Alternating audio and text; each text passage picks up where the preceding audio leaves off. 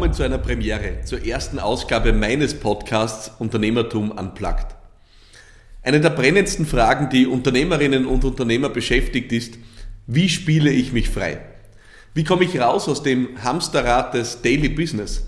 Wie schaffe ich damit mehr Freizeit, aber auch mehr Zeit für die wichtige Arbeit an der Entwicklung meines Unternehmens? Die Debatten darüber, wie oder besser gesagt, ob das überhaupt funktioniert, laufen im Regelfall sehr, sehr leidenschaftlich. Und ich verstehe das. Ich habe mein Unternehmen vor mehr als sieben Jahren gegründet und ich erinnere mich noch sehr gut an mein erstes Jahr. Ich habe geschlagene 28 von 52 Wochenenden gearbeitet.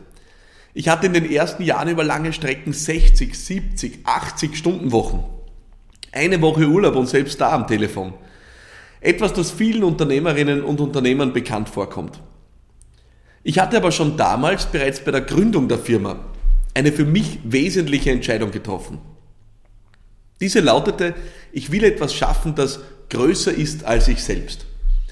Als die Werbeagentur mir damals bei der Markenentwicklung vorgeschlagen hat, mein Unternehmen auch nach mir persönlich zu benennen oder zumindest meinen Initialen zu folgen, habe ich wörtlich gesagt, ja wollt ihr mich umbringen? Das ist ja genau das Gegenteil von dem, was ich will und wo ich hin will. Das bedeutet also, am Anfang steht eine Entscheidung. Willst du selbstständig sein oder willst du ein Unternehmen aufbauen? Beides ist gut. Nichts ist richtig oder falsch. Aber beides führt in völlig unterschiedliche Richtungen mit unterschiedlichen Ergebnissen. Selbstständig zu sein ist etwas Wunderbares, ohne jeden Zweifel. Wenn du deine Facharbeit liebst, egal ob als Ärztin oder als Fotograf, als Projektmanagerin oder als Designer, dann kann das der richtige Weg für dich sein. Und auch hier werden oft unterstützende Kräfte als Mitarbeiterinnen und Mitarbeiter angestellt. Am Ende dreht sich jedoch alles immer um dich, deine Leistung und dein Können. Manchmal streichelt das im Übrigen auch das Ego, aber ob das gut ist, dazu später noch mehr. Eine andere Entscheidung ist es, ein Unternehmen aufzubauen. Unternehmerin oder Unternehmer zu sein, ist dann deine neue Aufgabe oder zumindest dein Ziel. Das bedeutet auch ein schrittweises Loslösen von deinen Fachkraftaufgaben zugunsten von Unternehmeraufgaben. Also der Arbeit am Unternehmen statt der Arbeit im Unternehmen. Am Anfang steht dabei die Entscheidung, ich bin nicht mein Unternehmen.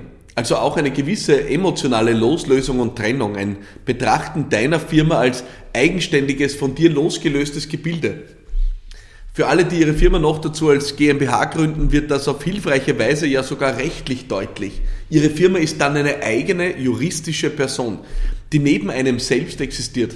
In der Praxis ist das nicht immer so einfach. Ich weiß das. Auch ich hatte bei der Gründung meiner Firma schon zehn Jahre Erfahrung in dem, was ich tue. Und die ersten Mitarbeiterinnen und Mitarbeiter, die ich anstellte, waren ja unterstützende Kräfte, die gemeinsam mit mir funktionierten, aber ohne mich ohne mich war meine Firma damals weder lebens- noch wachstumsfähig.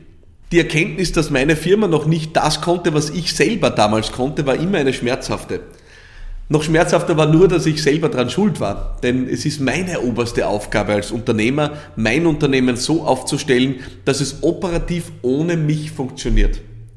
Und wer sagt, das geht nicht, sagt meistens in Wahrheit, ich will nicht oder ich traue mich nicht oder ich weiß nicht wie.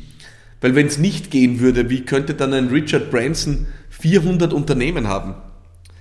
Ich bin mit meinem Unternehmen genau diesen Weg gegangen. Mit dem Ergebnis, dass es mittlerweile von einem wirklich großartigen Führungsteam gesteuert wird.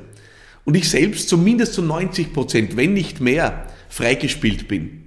Allein die Tatsache, dass ich 2017 für ein anderes Projekt fünf Monate mein eigenes Unternehmen verlassen habe, von einem Tag auf den anderen, und sich meine Firma in der Zeit blendend entwickelt hat, zeigt, was möglich ist. Wäre das in deiner Firma möglich? Stell dir diese Frage kritisch und triff eine Entscheidung. Bist du selbstständig oder bist du Unternehmerin oder Unternehmer?